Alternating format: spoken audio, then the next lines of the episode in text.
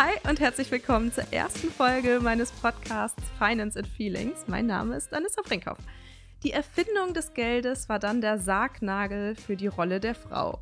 Diesen Satz finde ich absolut genial und gleichzeitig eben halt auch traurig und zutreffend. Geschrieben hat diesen Satz Alexandra Zykonow in ihrem Buch Wir sind doch alle längst gleichberechtigt und zerlegt auf den weiteren knapp 300 Seiten insgesamt 25 weitere patriarchale Bullshit-Sitze. In vielen Kapiteln geht es ganz konkret um das Thema Geld und Mutterschaft. Und auch wenn ich keine Kinder habe, betrifft mich dieses Wissen, das Alex in ihrem Buch teilt. Denn Alex erklärt auch, wieso Frauen ganz grundsätzlich als unsympathisch wahrgenommen werden, wenn sie über Geld sprechen. Unfassbar, oder?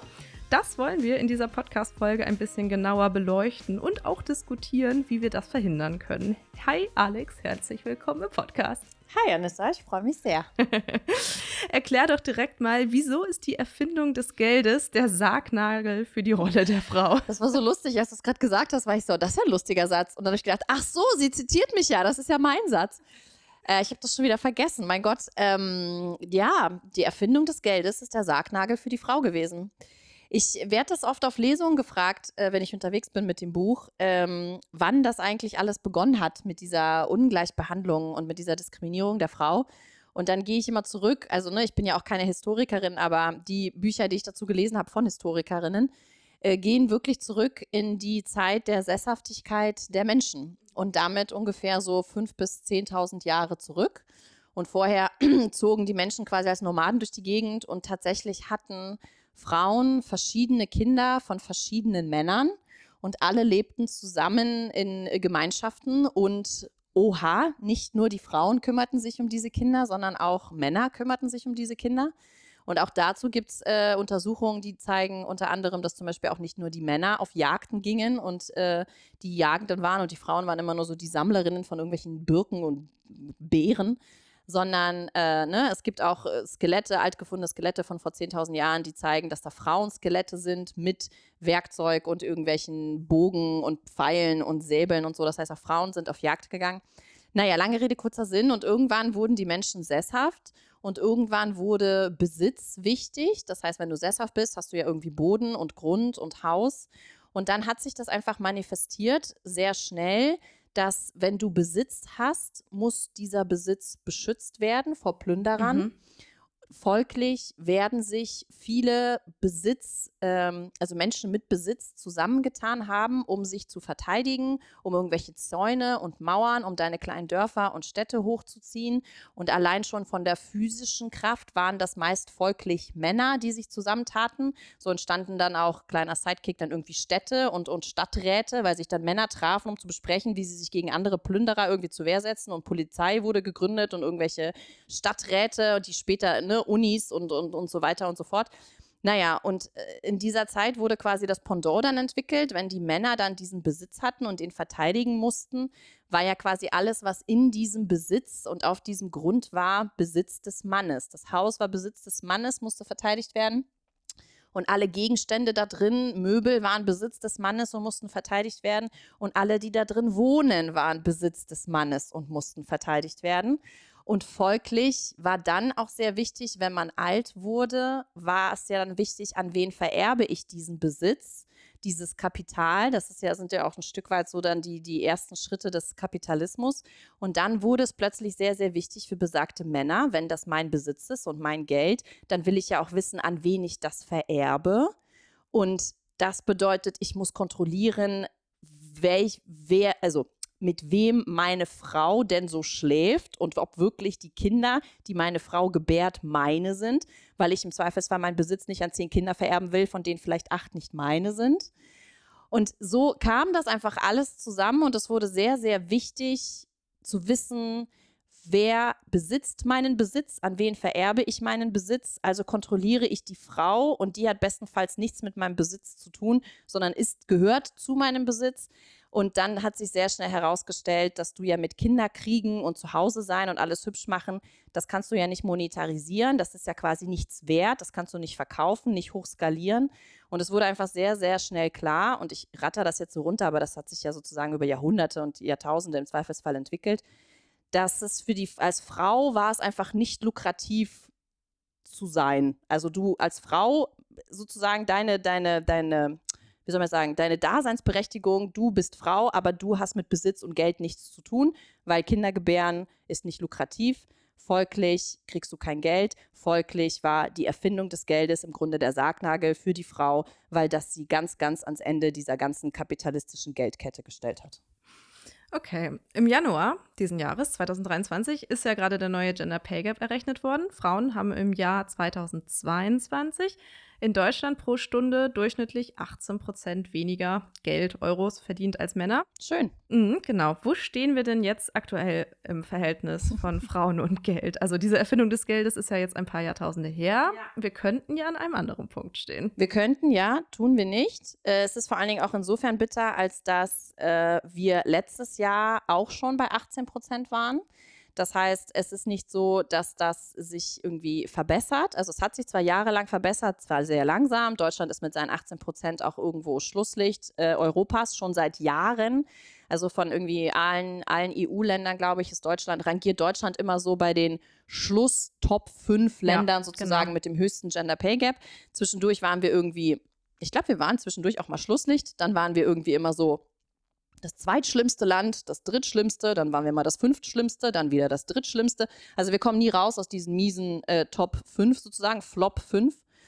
Ähm, und äh, es wird nicht besser. Also es waren zwar immer so, ne, 24 Prozent, dann waren es 23 Prozent, dann waren es 22 Prozent, aber es waren halt letztes Mal 18 Prozent und jetzt sind es wieder 18 Prozent. Das heißt, wir sind bei so einem Stillstand angekommen, was sehr gruselig ist. Und dann kommen ja auch immer so diese unsäglichen KritikerInnen, die dann sagen, ja, aber der erzählt ja gar nicht, wir müssen ja den bereinigten Gender Pay Gap sehen und der liegt ja nur bei irgendwie ne, 6, 7 Prozent. Das ist jetzt irgendwie eine andere Debatte, warum der bereinigte Gender Pay Gap eigentlich für einen Arsch ist, weil er ja quasi äh, all die Dinge, warum es überhaupt diese Diskriminierung gibt, warum die Frauen eigentlich weniger bekommen, sozusagen rausrechnet, was keinen Sinn ergibt, weil Frauen kriegen ja weniger Geld, genau aufgrund der Tatsache, dass sie Kinder kriegen und dass sie in Teilzeit arbeiten und so weiter. Und wenn du das aber alles rausrechnest und sagst, aber wir können jetzt nur die Vollzeitfrau ohne Kinder gegen den Vollzeitmann ohne Kinder vergleichen, dann macht es keinen Sinn, weil die, die Frau verdient ja genau deswegen weniger. Also du kannst nicht die Gründe, warum sie weniger verdient, aus der Rechnung rausnehmen, weil das ergibt keinen Sinn egal. Was ich aber bei dem äh, bereinigten äh, Gender Pay Gap sagen will, ist, dass dieser sogar steigt. Der war letztes Jahr bei 6% und ist dieses Jahr bei 7%. Das, genau. Das mhm. heißt also, ne, beim Unbereinigten sind wir quasi, äh, haben wir einen Stillstand und beim Bereinigten, äh, der steigt sogar. Das heißt, ne, bereinigt haben Frauen letztes Jahr besser verdient als äh, dieses Jahr. Und äh, ja, das ist furchtbar. Also es gibt Statistiken, die sagen, vor Corona hätte das in Deutschland 90 Jahre gedauert, was auch schon schlimm ist, bis wir ungefähr Parität haben, Gender Pay Gap technisch. Und nach Corona sagt man, dass das jetzt 135 Jahre dauert. Genau, weil in diesem Gender Pay Gap ja auch nicht mit eingerechnet ist, dass Frauen den größten Teil der Care-Arbeit ganz einfach immer noch kostenlos und ohne Bezahlung nebenher erledigen. Und mehr übrigens. Also, ne, das gibt ja auch Untersuchungen. Man, wir arbeiten ja mittlerweile brauch, verbrauchen wir ja mehr Stunden für unsere Care-Arbeit am Tag als für unsere eigentliche Erwerbsarbeit. Ja, genau. Was würde denn eigentlich mit unserem Wirtschaftssystem passieren, wenn das nicht mehr so funktionieren würde? Wenn diese Care-Arbeit nicht mehr und vor allem auch diese Menge an Care-Arbeit nicht einfach so ohne Bezahlung nebenher erledigt ja, werden würde? Es ist halt echt ein wahnsinnig theoretisches Thema. Und ich habe auch die Erfahrung gemacht und ich selbst, als ich mich da eingearbeitet habe, ich habe dann ne, Texte gelesen und dann standen da so wahnsinnig pathetische Sätze drin, so wie unser Wirtschaftssystem würde kollabieren, wenn die Care-Arbeit nicht mehr gemacht werden würde. Und ich saß dann immer so ein bisschen wie der Berg, nee, wie was, der Ochse vom Berg und dachte so, aber inwiefern denn? Also was? Ich meine, so schlimm kann das ja nicht sein.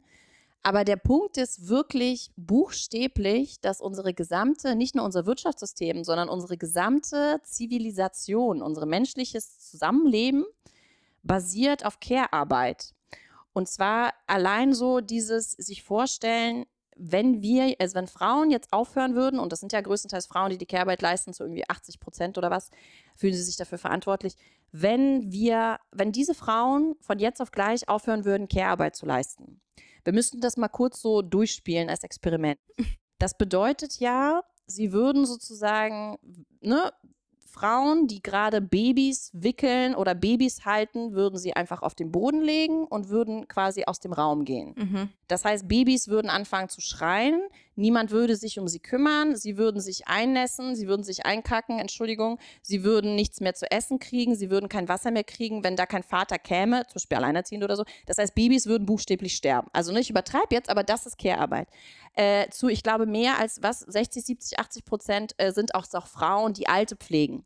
Das heißt, würden sie auch da die Schwiegermutter, die noch nicht mal ihre eigene Mutter ist, die sie aber meistens pflegt, auch das zeigen Statistiken, die pflegen ja noch nicht mal ihre eigenen Eltern, sondern sogar die Eltern, die gar nicht ihre eigenen sind, weil sie sich verpflichtet fühlen.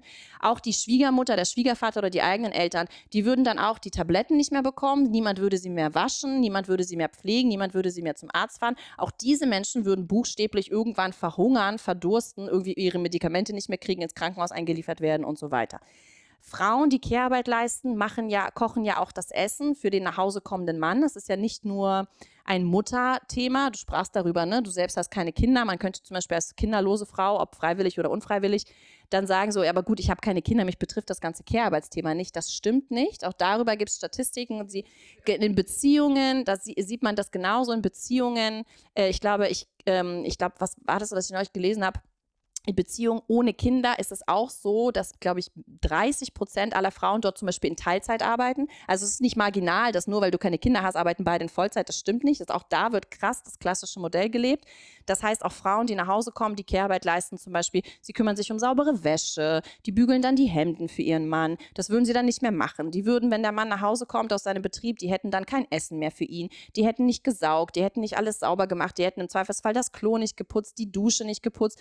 Das heißt, der der Mann, der nach Hause kommt, er muss sich ja auch regenerieren. Er muss sich erholen, er muss sich hinlegen, er braucht saubere Wäsche, er braucht ein sauberes Bett, er braucht ein sauberes Bad, er braucht ein Essen, wo er sich dann erholen kann, um dann sozusagen Kraft zu tanken und wieder rauszugehen und dann am nächsten Tag wieder seine kapitalistischen Güter zu produzieren in der Fabrik oder was.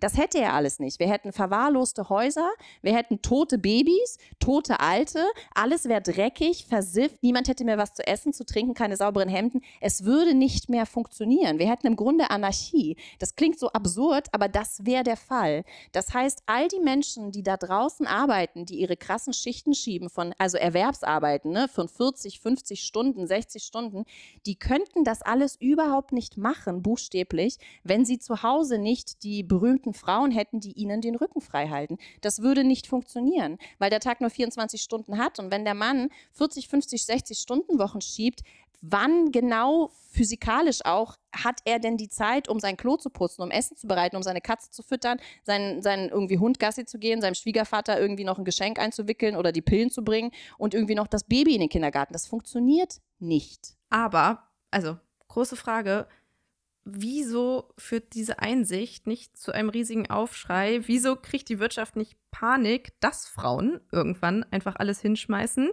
Wieso sieht der mhm. Kapitalismus nicht ein, dass es einen gewaltigen Fehler gibt im System? Das ist sehr lustig. Das ist quasi so, als würdest du in mein Hirn reingeschaut haben, weil ich genau diese äh, ganzen Dinge aufdrösel in meinem zweiten Buch, kleiner Werbeblocker.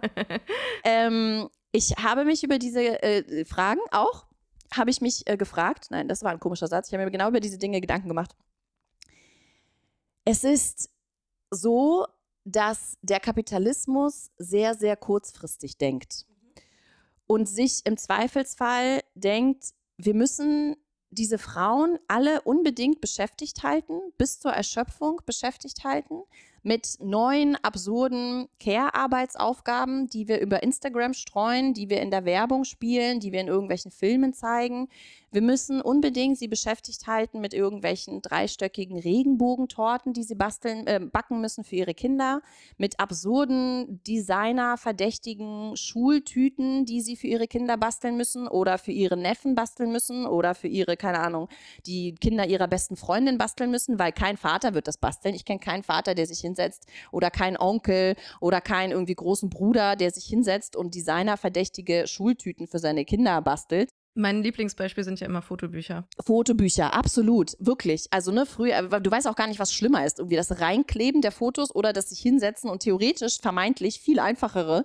Designen, wo du aber wahrscheinlich Stunden und Tage mit verbringen kannst, um dir diese ganze Ding da zurecht zu designen, auch Designer verdächtig. Die werden einfach so krass beschäftigt gehalten, damit sie gar nicht A auf die Idee kommen, oh, ich könnte das ja alles stehen und liegen lassen, dann würde das System zusammenbrechen, dann würde ich endlich mehr Geld kriegen. Die würden A, gar nicht auf die Idee kommen. Sie haben gar keine Zeit, überhaupt auf diese Idee zu kommen. Und selbst wenn sie auf diese Idee kämen, haben sie gar nicht die Kraft, das durchzuziehen. Und selbst wenn sie die Kraft hätten, das durchzuziehen, würden sie das niemals austragen auf dem Rücken der schwachen Babys, Kinder und Alten, die sie pflegen.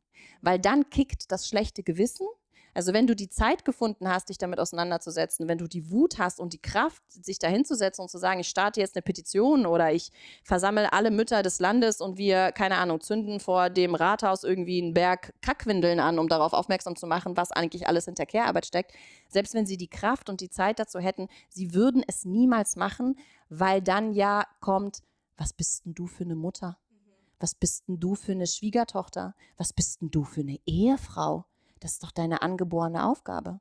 Das heißt, es sprechen leider so viele Faktoren dagegen, dass Frauen jemals diesen krassen Streik wirklich durchziehen würden, dass der, befürchte ich, niemals kommen wird. Obwohl es den tatsächlich, glaube ich, in Island mal gab, irgendwann in den 70ern. Und dann sind meines Erachtens nach, weil das, glaube ich, ein Tag war, haben sie wirklich die Arbeit niedergelegt und dann ist quasi fast diese Anarchie ausgebrochen. Und daraufhin hat, glaube ich, Island auch, also jetzt nicht direkt von einem Tag auf den anderen, aber ich glaube, daraufhin sind sehr, sehr viele feministische Gesetze in Island erlassen worden. Weswegen Island jetzt auch eines dieser Länder ist, was auch äh, paritätisch sehr, sehr weit vorne ist. Ja, definitiv. Also es würde sich lohnen, aber ich glaube, mit unserem krass veralteten, sehr traditionellen, sehr noch aus der Nazi-Zeit irgendwie ne, abgefärbten Mutterbild und Mutterrollenüberbild äh, werden wir das hier in Deutschland leider nicht über die Bühne bringen. Schade eigentlich. Ja, wirklich. Und lustigerweise finde ich, das schreibst du nämlich auch in deinem Buch, gibt es wieder erstaunlich konkrete Zahlen für all das. Ich zitiere dich nochmal. Mhm. Für Deutschland wurde der finanzielle Gegenwert von Care-Arbeit vom Statistischen Bundesamt schon 2016 auf satte 987 Milliarden Euro jährlich geschätzt. Ja.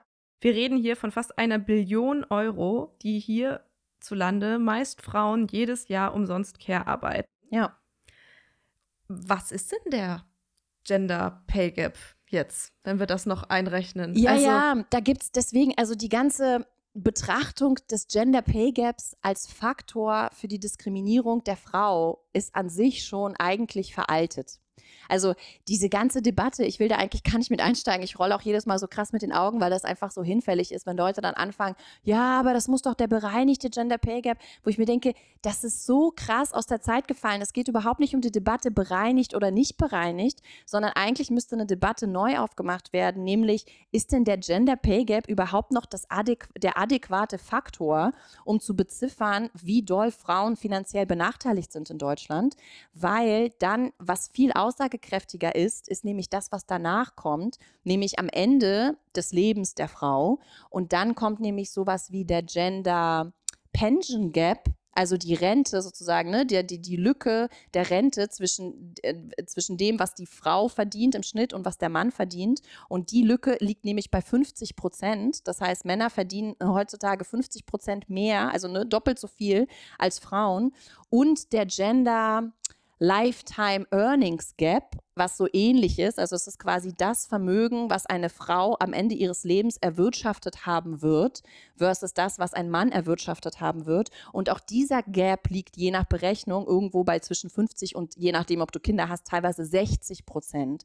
Das heißt, diese Faktoren am Ende des Lebens einer Frau, die müssen herangezogen werden. Und das wird jetzt tatsächlich von den so ne, wenigen ExpertInnen, die es dazu gibt, die sprechen sich dafür auch schon aus und sagen, der Gender Pay Gap ist überhaupt nicht aussagekräftig, sondern der Gender Pension Gap und der Gender Lifetime Earnings Gap, der ist wirklich, die sind wirklich aussagekräftige Faktoren und die zeichnen ein Bild, dass wir wirklich einfach an einem Punkt sind in Deutschland im Jahr 2023, wo wir im Schnitt einfach die Frauen, wenn du all das mit einrechnest, die Hälfte dessen verdient haben werden, ob an Rente oder Gehältern oder ne, geerbt oder irgendwie Immobilien, also all das zusammengerechnet. Am Ende des Lebens wird die Frau aktuell in Deutschland die Hälfte dessen verdient haben, was ein Mann verdient. Die Hälfte. Nicht 18 Prozent oder 6, die Hälfte, 50 Prozent.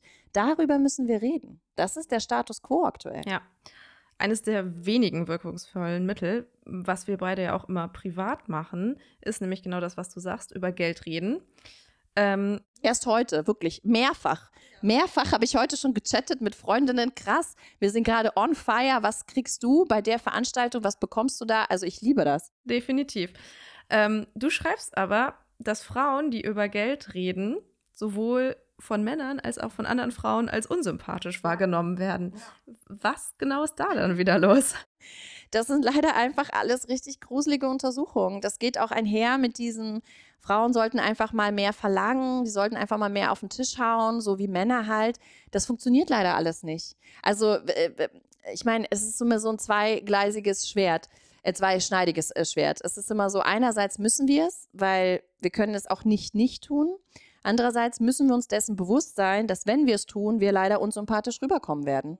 Also es gibt Untersuchungen darüber, das geht alles in diese Richtung des Unconscious Gender Bias, also dass wir unterbewusst Menschen, also wir behandeln Geschlechter anhand der Schubladen in unseren Köpfen, die wir für diese Geschlechter haben. Und es macht es für uns einfach einfacher. Und das führt aber dazu, dass wir Männer für Männer bestimmte Schubladen haben und für Frauen bestimmte Schubladen haben. Und wenn sich in Bezug nehmend auf diese Gelderdebatte eine Frau äh, untypisch für ihr Geschlecht in Anführungsstrichen verhält und untypisch fürs Geschlecht für eine Frau bedeutet leider sowas wie dominant auftreten, aggressiv verhandeln, forsch sein bei Gehaltsverhandlungen, ne, über Gelder sprechen, offen über Gelder sprechen, so typische männliche Attribute. Ne? Wir hatten es ja vorhin, Geld und Frau hat ja nichts miteinander zu tun, historisch betrachtet. Also ist es für uns konträr, unser Gehirn kommt damit nicht zurecht, die Schublade passt nicht, die Frau spricht über Geld, komisch und dann auch sehr forsch, noch komischer und dann sehr forsch will sie das Geld auch noch für sich. Also, ne, das sind alles für uns Attribute, die untypisch sind für die Frau. Also läuft bei uns dann sofort eine sozusagen ähm, kognitive irgendwie Dissonanz los. Das passt nicht. Das finden wir komisch. Das passt nicht in unser Denken rein. Diese Frau ist uns per se suspekt und eigenartig und unsympathisch. Und da gibt es einfach Untersuchungen drüber, auch bei Gehaltsverhandlungen, dass PersonalerInnen, HRlerinnen, sie werden, Männer wie Frauen, sie werden Frauen negativer einstufen, unsympathischer einstufen, weniger teamfähig einstufen, leider auch äh, irgendwie kaltblütig, kaltherzig einstufen. Das heißt, alle Attribute, die nicht wirklich für die Einstellung dieser Frau sprechen, werden automatisch in unseren Köpfen ablaufen, weil diese Frau vermeintlich verhandelt wie ein Mann. Ja.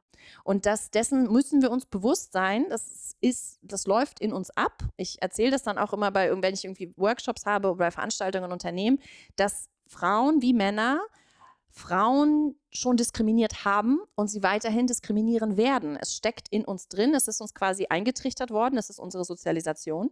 Und der einzige Weg daraus für mich bedeutet, ähm, also meiner Meinung nach, äh, bedeutet, dass wir uns dessen bewusst werden müssen. Und dass gerade Menschen, die einstellen, die ansatzweise HRlerinnen sind, PersonalerInnen oder auch irgendwelche mittlere Management-Menschen, die einfach äh, aussprechen, heuer ich jetzt diese Frau an oder nicht, dass sie sich dessen bewusst sein müssen, was Unconscious Gender Bias ist und dass sie sich bewusst sein müssen, dass das sie davon genauso betroffen sind und dass sie dann überlegen, ha, Finde ich diese Frau jetzt wirklich unsympathisch, weil ich sie unsympathisch finde? Oder finde ich sie vielleicht unsympathisch, weil sie irgendwie ganz schön forsch ist und würde ich es bei einem Typen eigentlich abfeiern, dass er es macht und weil er seinen Wert kennt? Und bei ihr finde ich es irgendwie unsympathisch, weil bei mir gerade Unconscious Gender Bias abläuft. Weil höchstwahrscheinlich tut es das. Und wir müssen, genau, wir müssen dagegen anarbeiten. Und für die Frauen, die betroffen sind, bedeutet es leider, dass sie sich dessen bewusst sein müssen, dass sie immer unsympathisch rüberkommen werden, wenn es um Geld geht und forsches Auftreten und aggressives Auftreten und vorankommen wollen. Auf jeden Fall. Also ich würde tatsächlich behaupten, dass wir beide das auch schon mal erlebt haben. Ja, voll. Und ähm, wir in, uns in Situationen wiedergefunden haben, in denen wir dachten, ich glaube nicht, dass es gerade an meiner Persönlichkeit oder an meiner Arbeit liegt, ja. sondern ich glaube, ich werde hier gerade einfach als Frau beurteilt. Und das ist halt so fies, weil man ja auch als Frau und auch von CoachInnen und so, man kriegt ja einfach super oft auch diese Tipps, du musst halt mal ein bisschen mehr auf den Tisch hauen.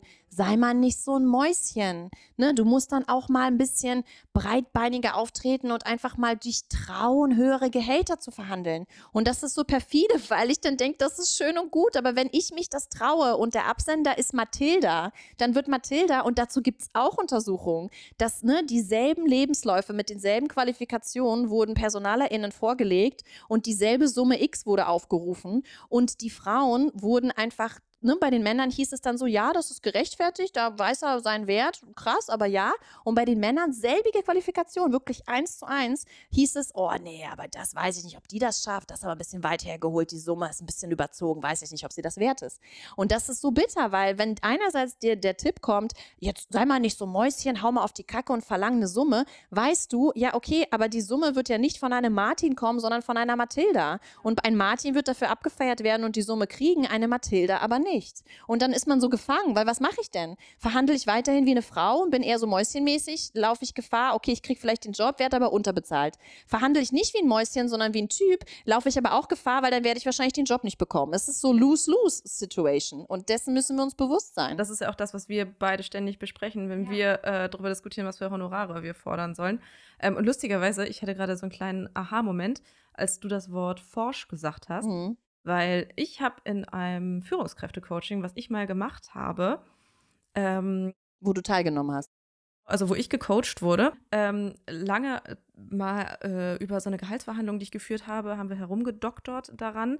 Und am Ende kam bei heraus, dass ich wahrscheinlich zu forsch aufgetreten bin. Sehr schön. Schön, ne? Ich denke mir auch so gerade, das, also, das ist, kann doch jetzt nicht wahr sein. Nein, weil und als Mann ja, wäre ich. Genau. Hätte, also durchsetzungsstark. Ich, und ich habe bis gerade zu dieser Sekunde eigentlich gedacht, das wäre eine gute Erkenntnis gewesen, die ich da hatte. Ah, ich bin zu forsch aufgetreten. Oh, das nächste Mal bin ich dann also nicht so forsch. Es ist schrecklich, genau, weil das ist dann so das Ding, ne? Das ist ja wie so ein Teufelskreis. Du bist also ein Mäuschen. Dann, also, ne, ich überspitze jetzt. Du bist ein Mäuschen, du gehst ins Coaching. Die Coachin, Coach sagt, sie müssen ein bisschen Forscher sein. Du gehst also raus, du bist Forscher, du kriegst die, äh, du kriegst die Summe aber trotzdem nicht. Und dann wird dir gesagt, du warst zu forsch. Und denkst du dir, ah, okay, dann gehe ich wieder zurück und bin wieder Mäuschen. Also es dreht sich so im Kreis und das ist halt auch so das Bittere. Und während wir dann zu irgendwelchen Coachings gehen und uns coachen lassen, wie wir denn mehr Geld kriegen und uns quasi dann schon wieder versuchen zu reparieren, obwohl wir gar nicht die Kaputten sind, sondern das System ist das Kaputte, werden Typen, und ich übertreibe jetzt, die werden das alles nicht machen müssen. Die brauchen kein Coaching, die werden sich kein, das Hirn nicht darüber zermatern, abends im Bett liegen, ob sie zu forsch waren, ob sie das diesmal das hätten anders sagen sollen. Die werden da einfach reingehen, sie werden super auftreten, im besten Falle. Sie werden die Gehaltserhöhung kriegen und sie werden diese Karriereleiter weiter hochklettern. Und wir gurken da immer noch auf dieser dieser ersten Stufe herum und drehen uns im Kreis und, und um uns selbst und überlegen, waren wir jetzt zu forsch, soll ich ein bisschen mehr forsch oder weniger forsch und was ziehe ich an? Maskulin, aber doch nicht zu maskulin und dann feminin, aber auch nicht zu feminin. Das haben Typen alles nicht. Das ist halt, dessen müssen wir uns auch bewusst werden, wie viel Energie wir reinstecken in das Optimieren von uns selbst, weil quasi links und rechts Gefahren lauern, die uns Frauen als zu forsch und nicht zu forsch genug, irgendwie zu laut und dann doch nicht laut genug, durchsetzungsstark, aber dann vielleicht doch nicht zu. Also ne, es gibt so viele Regeln, wie wir zu sein haben und dann doch nicht zu sein haben. Typen haben das nicht die marschieren da einfach raus und im Zweifel stellen wir das dann so richtig vor und die sind dann schon auf Treppe 15 und drehen sich so um und gucken uns dann so mitleidig an, wie wir uns da immer noch auf der ersten Stufe irgendwie im Kreis drehen und überlegen so, mm, und ich weiß nicht. Also wie viel Energie leider dafür verschwendet wird, quasi Frauen kaputt zu machen in ihrer ganzen Auftreten, wie viel Energie wir darauf verschwenden, irgendwie uns wieder zu reparieren, uns Coachings und Mentorinnenprogramme zu holen und Typen im Zweifelsfall sich dann irgendwie denken so, boah, was guckt ihr denn da rum? Naja, ich gehe mal weiter. Weißt du, was wir sind? Wir sind die bei äh, Monopoly, die immer wieder diese Karte ziehen. Gehen, Gehen Sie, Sie, nicht ins Gehen Sie zurück Gehen auf Sie Anfang. nicht über los. Ziehen Sie keine 4000 ja. Euro ein. Ja, ja, ich weiß. Das, das sind wirklich. Wir. Und die Typen laufen von Feld zu Feld und sammeln die ganzen bauen, Bahnhöfe und ein und bauen Hotels. Häuschen. Und stimmt, und wir drehen uns immer nur im Kreis, gehen nicht über los, ziehe kein 4000 Euro ein. Ja, ja genau. sehr schön. Mhm. Ähm, aber wie lösen wir das? Also zum einen, was löst es inzwischen bei dir für Gefühle aus, wenn du in solchen Gehaltsverhandlungen, Honorarverhandlungen sitzt und wie ja. Wie kommst du mit diesen Gefühlen klar? Wie gehst du da dann teilweise auch rational dran, auch mit all diesem Wissen im Hintergrund? Ja. ja. Also, das ist jetzt so ein bisschen Nähkästchen-Plauderei. Ähm, ähm, es ist für mich insofern dankbar, Also, ne, von welchen Honoraren sprechen wir? Ne? Mein, mein Verdienst ist ja, ich bin fest angestellt in einem Verlag als äh, Redakteurin und Redaktionsleiterin. Das heißt, da ist ein Gesetzesgehalt X. Das kann ich verhandeln, ja. Das habe ich auch schon versucht und verschiedene, ne, und, und getan. Mal erfolgreich, mal weniger erfolgreich. Ähm, und meine zweite Möglichkeit sozusagen an, an Stellschrauben der Gehälter oder der Einnahmen zu, zu drehen, sind Lesungen oder irgendwelche Panels, auf denen ich sitze oder irgendwelche Moderationen, für die ich angefragt werde. Und bei zweiterem, bei diesen ganzen Panels und Lesungen und Moderationen, ist es insofern dankbar für mich, als dass mich ja Leute anfragen und wissen, was mein Thema ist. Mhm. Und sie mich ja schon anfragen für Themen wie wie verhandelt eine Frau besseres Gehalt? Was können wir tun gegen die ganze strukturelle Diskriminierung von Gender Pay Gaps? Bla bla bla. Natürlich gibt es auch da manchmal wirklich absurde Situationen. Das kam schon auch vor, es war wenig, aber es gab schon auch Anfragen von auch teilweise Börsenunternehmen, wo dann teilweise so war, ja, bitte kommen Sie in unser Frauen irgendwie Netzwerk und erzählen Sie uns all diese Sachen, aber ein Budget haben wir für Sie nicht.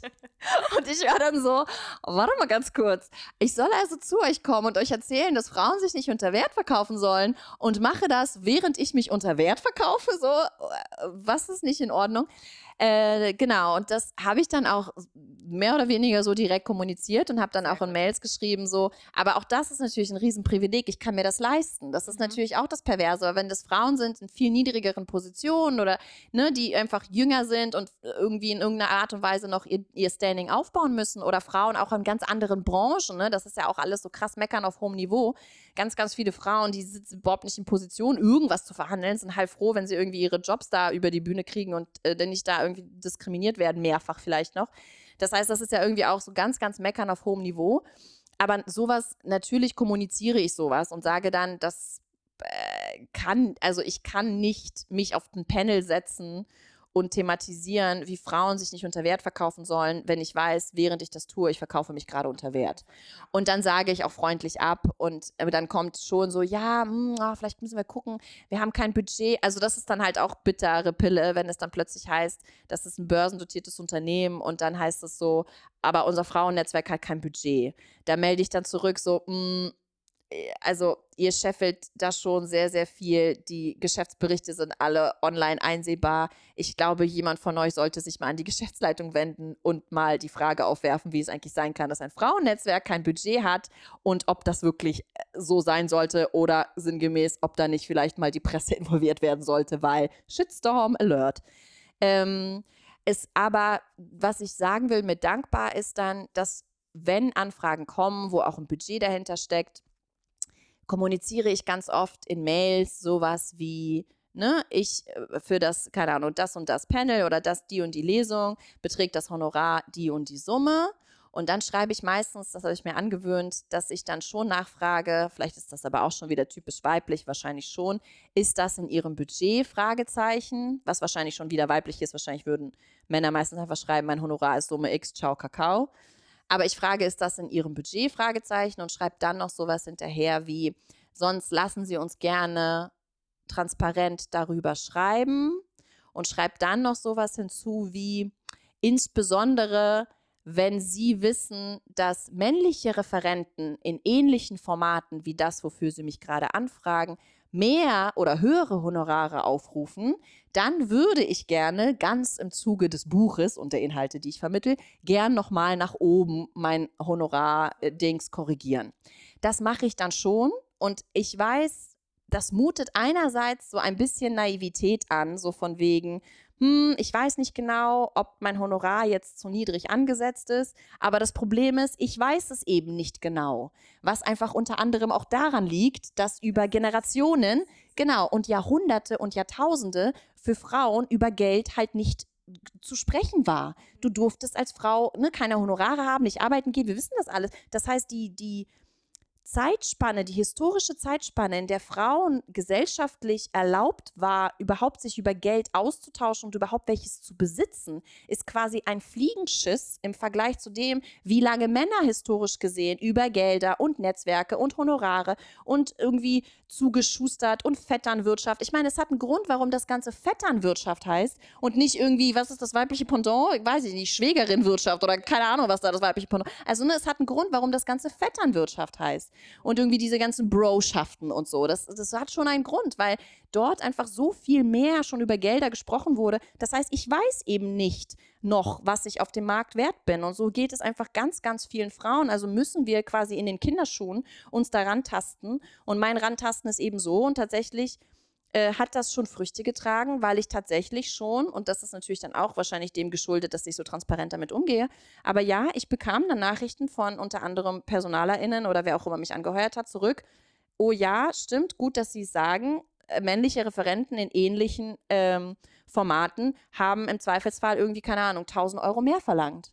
Und das ist aber schon so hilfreich, weil diese Frauen dann quasi auch aufgerufen werden, transparent zu reden über, oh ja, stimmt, was, was, was werden denn hier so von Männern so für Gehälter aufgerufen? Oh ja, krass, das stimmt. Warum zahlen wir denen eigentlich so viel mehr, als wir Frauen zahlen? Und dann läuft bestenfalls in der Frau, die das vielleicht sonst immer weiter tradiert hätte, so ein, so ein Stopper ab, die sich dann denkt, oh wow, ich habe, glaube ich, Unconscious Gender Bias betrieben, vielleicht sollte ich damit aufhören.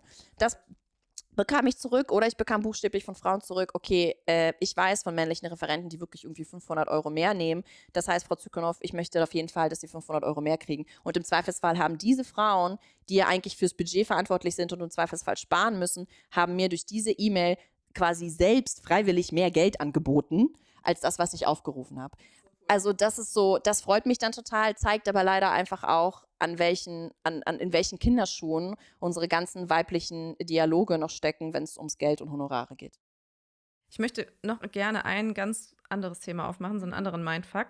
Ähm, und zwar wollte ich die Podcast-Folge erst betiteln mit der Frage, wieso Mutterschaft eine Finanzfalle ist, weil du meintest das ja auch gerade schon mhm. im Laufe ihres Lebens ähm, verdienen Mütter knapp 61 Prozent weniger als ein Mann, was einfach ja. irre viel Geld ist. Ja, wenn man, glaube ich, drei Kinder hat, sind das sogar mehr als 70 Prozent. Und es gibt, es gibt auch wirklich gruselige, dass eine Frau mit Kind zehn Jahre nach Geburt dieses Kindes immer noch irgendwie wesentlich weniger verdient als ein Jahr vor der Geburt. Also es ist wirklich gruselig.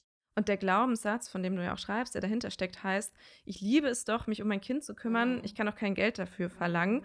Am allerbesten finde ich es aber, ähm, wenn man den Satz weiterdenkt, so wie du das machst, wäre ein Fußballer, der aus inbrüstiger Liebe Tore schießt, kein Cent wert. Mhm. Ich stelle mir das einfach so bildlich vor, dass man das, ja. diese Herren mal schreibt ja. und das diesen überbezahlten ja. Fußballern so, mal als Argument vorträgt. Warum bewerten wir das noch so unterschiedlich? Ja, weil es einfach dem Kapitalismus so nützt. Also, ne, das ist einfach, mit Fußball lässt sich einfach unfassbar viel Geld verdienen, das ganze Sponsoring und die Zuschauerzahlen und so. Weißt du, wer die Geburt irgendwie so ein Massen, so ein, so ein, so ein, so ein Phänomen, so ein äh, Public Viewing Phänomen, wenn Ronaldo dann so ein Kind gebärt, ja, oder Messi oder so, da würden wahrscheinlich dann so 50.000 Leute ins Olympiastadion pilgern, um das riesengroß irgendwo zu sehen. Dann könnte man das vermarkten, dann würde riesengroß, weißt du, aber zwischen Presswehe 1 und Presswehe 2 käme dann so ein Coca-Cola-Einblendung, Beyoncé würde ein Lied singen. Also ich meine, weißt du, wenn das so wäre, und wahrscheinlich wäre das so, wenn Typen gebären würden, wenn wir mal ganz ehrlich sind, wahrscheinlich wären das Riesenphänomene, riesen Public Viewing Events. Aber das lässt sich halt alles so nicht skalieren. Äh, ne? Kinder sind quasi wirtschaftlich nicht relevant. Sie sind es zwar, weil wir sie brauchen, um überhaupt unser Wirtschaftssystem am Laufen zu halten. Stichwort Fachkräftemangel, Stichwort Arbeitnehmer und Rentenzahler von morgen. Aber das ist halt erst morgen. Und wenn sie da jetzt sind und vor sich hin brabbeln und irgendwie hinkotzen und keine Ahnung, dann machen sie ja quasi in dem Augenblick nur Arbeit und bringen keinen Profit und du kannst sie nicht skalieren und teuer verkaufen und irgendwie klonen und irgendwie in 3D-Drucker stecken und davon irgendwie 50.000 produzieren.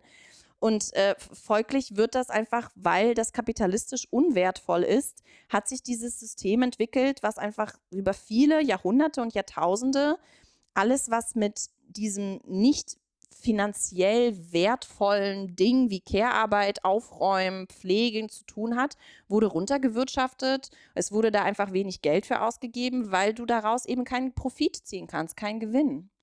Und ja, ich habe das, hab das tatsächlich irgendwo halt gelesen, als irgendwo, ich krieg's auch nicht mehr zusammen, hat online irgendwo jemand einen Kommentar gelassen, so von wegen so, hä? Aber Fußballer verdienen, machen das doch auch aus Liebe. Da würde doch niemand auf die Idee kommen, hey Ronaldo, du liebst das, Fußball zu spielen. Du würdest es wahrscheinlich sowieso umsonst machen, jeden einzelnen Tag. Mach's doch einfach umsonst. Also da würde nie jemand, ne? Und dann würdest du ja auch, also bei Müttern ist es ja so, so wie, hä? Aber liebst du dein Kind nicht? Also wieso willst du dafür Geld? Und das ist so andersherum. Du würdest ihm, Ronaldo oder Messi, du würdest auch nie sagen so, wie du willst dafür Geld? Heißt das, du liebst deinen Job nicht mehr? Und du würdest sagen so, nur ein hä? Spiel, was du da spielst. Das ist nur 90 Minuten. Ich meine, es ist doch ein Kinderspiel. Warum willst du dafür deine Millionen über Millionen?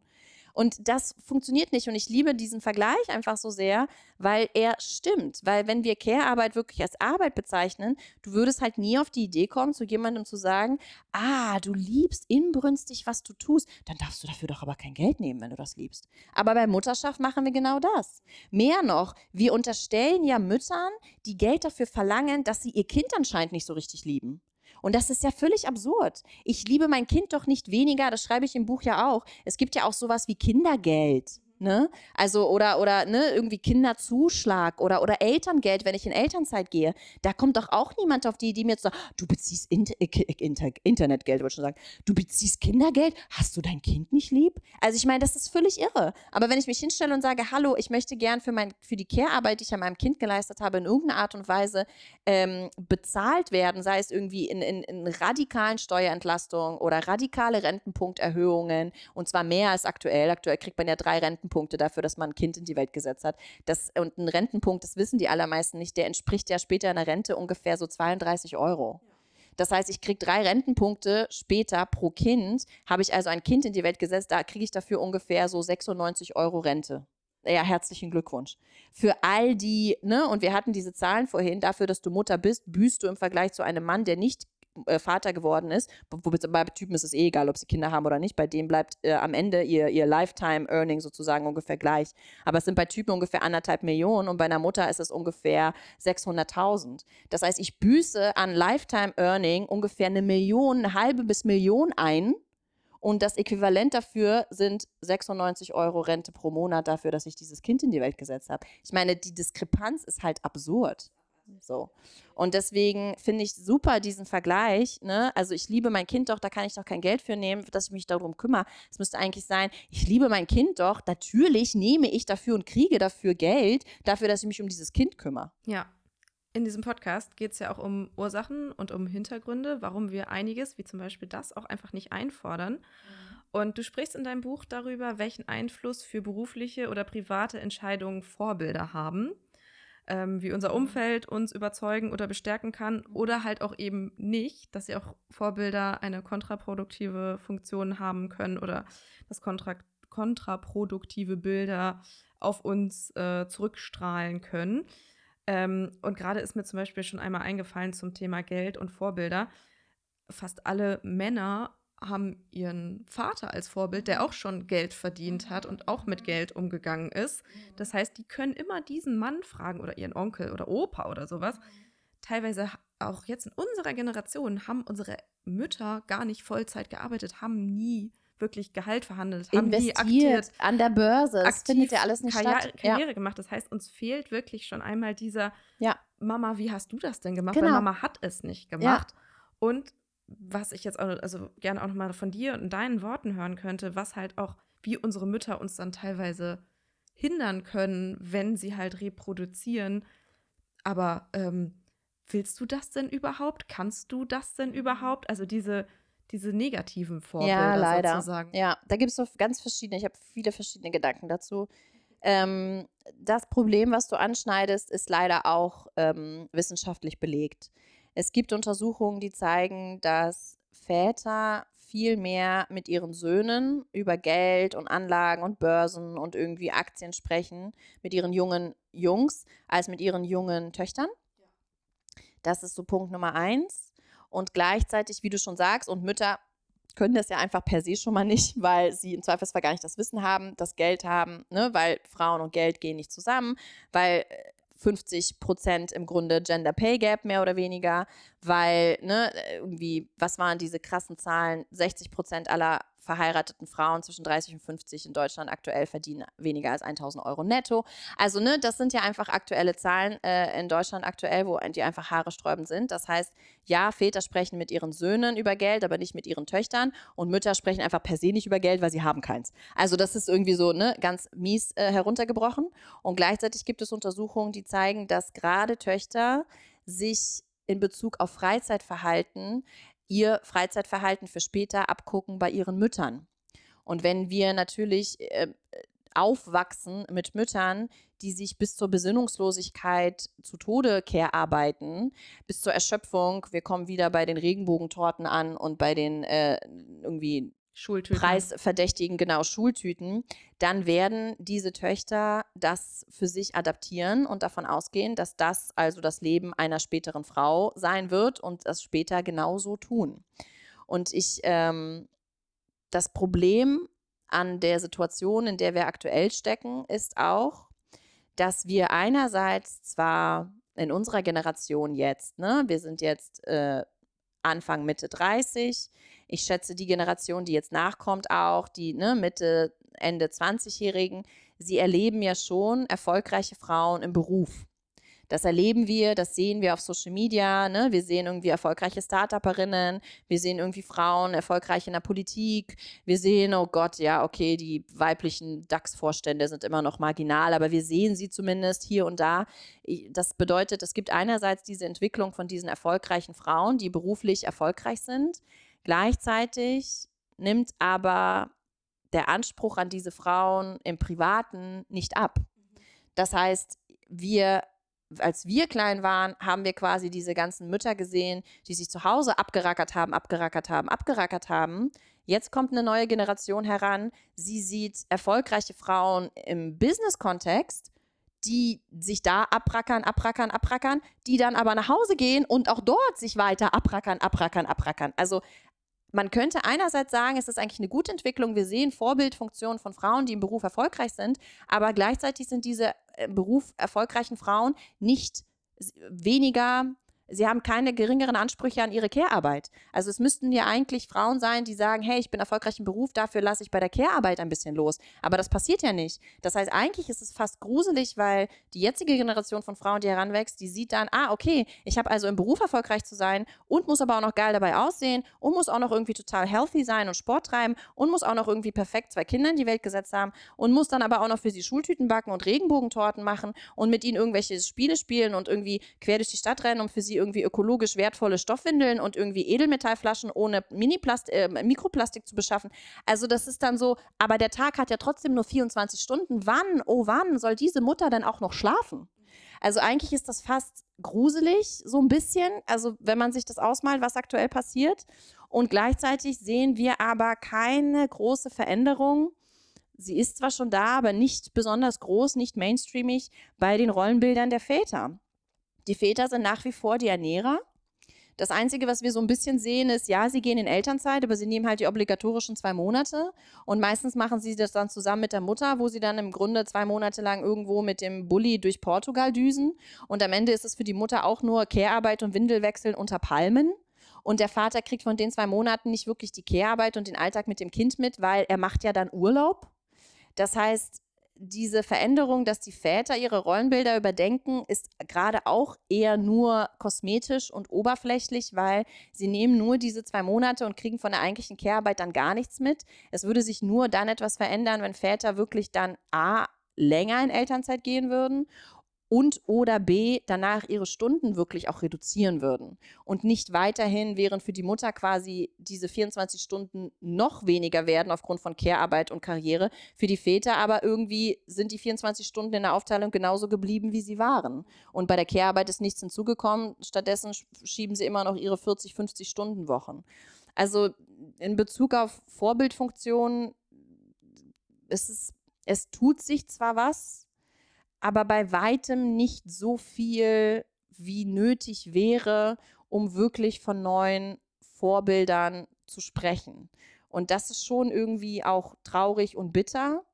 Und gleichzeitig habe ich große Hoffnung in die kommende Generation, weil ich denke, dass sie viel mehr aufwachsen mit dem Wissen, oder mit dem Glauben, wir sind doch alle längst gleichberechtigt. Das kann ja jetzt nicht sein, dass wir hier immer noch in so komischen 60er Jahre äh, Zeiten leben. Auf der anderen Seite habe ich neulich erst wieder einen Beitrag gesehen über Studierende, junge Studierende, aktuell Abiturientinnen, 19 Jahre alt, die MINT-Fächer studieren wollen, Maschinenbau. Und sie sitzen da und sie fallen vom Glauben ab, weil sie da einfach sitzen und sie sind 19 und sie erzählen, dass wenn sie da reinkommen, sie erstmal einfach Sprüche kriegen wie in den schlimmsten 60er Jahren. So, was willst du denn hier? Und geh doch lieber Schminki Schminki machen, was schon wieder herablassend ist, weil warum ist Schminki Schminki schon wieder so ein herablassendes Ding? Nur weil es Frauen machen. Also, das ist ja auch schon wieder so ein komisches Ding. Ähm, und sie erleben das und das finde ich so bitter, weil ich denke dann, ich bin 38 jetzt bald und es kann doch nicht sein, dass da jetzt so eine 18-Jährige 20 Jahre später quasi in, den, in, die, in die Unis reingeht und das Gefühl hat, es hat sich einfach nichts getan. Also es ist bitter. Ich glaube, es ist vielleicht nicht ganz so bitter, wie ich es male. Ich glaube, dass Entwicklungen schon da sind, aber sie sind schon sehr langsam. Und ähm, wir müssen gucken, dass wir die Vorbilder, die da sind, nicht ganz unreflektiert abfeiern, weil nur weil eine Frau jetzt vermeintlich Karriere machen kann, ist das A wahnsinnig privilegiert, nicht in jeder Branche und so weiter. Und B heißt das noch lange nicht, dass das für sie wirklich ein Ausbrechen ist aus diesem Hamsterrad, weil nur weil sie in der Erwerbsarbeit jetzt durchstartet, heißt das leider nicht automatisch, dass sie in der Care-Arbeit jetzt reduzieren kann, weil man von ihr halt beides erwartet. Und bei den Männern ist es leider so, dass man von ihm immer noch nur das eine erwartet. Und bis wir das geändert haben, wird sich, glaube ich, an dem Konstrukt und an dem Gender Care Gap auch nicht viel ändern.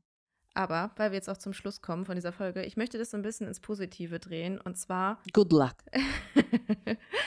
einmal so ein bisschen versuchen deutlich zu machen, welchen Einfluss man vielleicht doch auch als Einzelperson hat, wenn man es mal anders macht.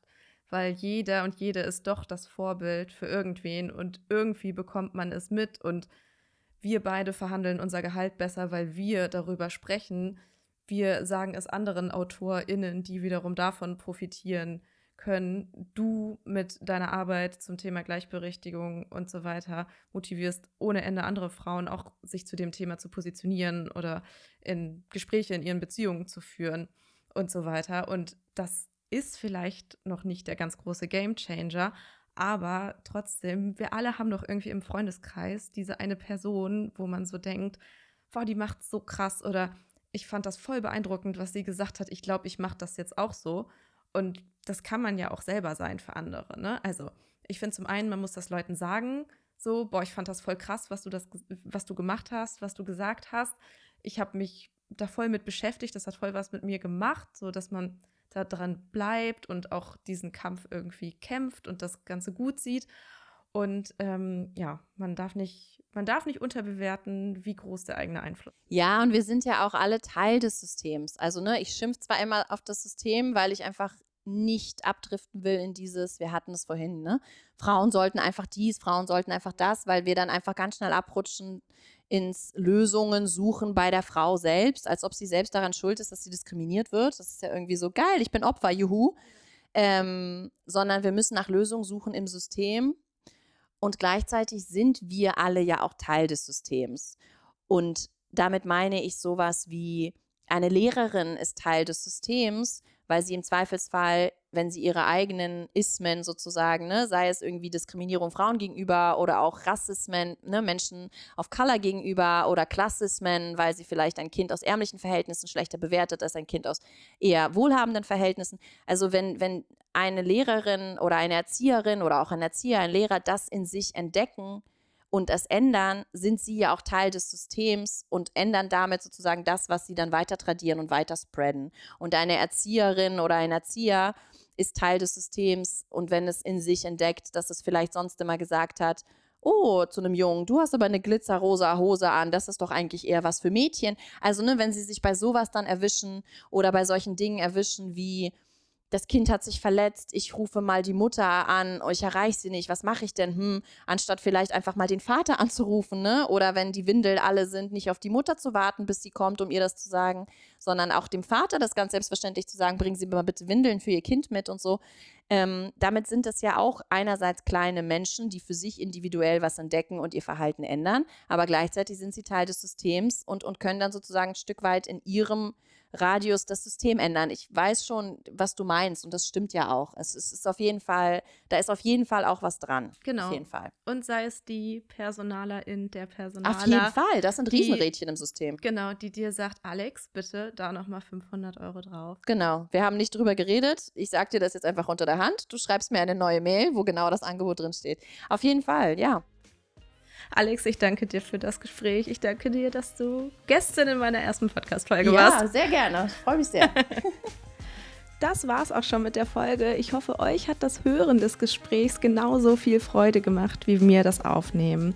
Dies ist ja noch ein ganz kleiner und junger Podcast, deshalb würde ich mich wahnsinnig über Bewertungen und Kommentare auf Spotify, iTunes und Co freuen, um mehr Reichweite und Sichtbarkeit zu bekommen. Tausend Dank euch und bis zur nächsten Folge.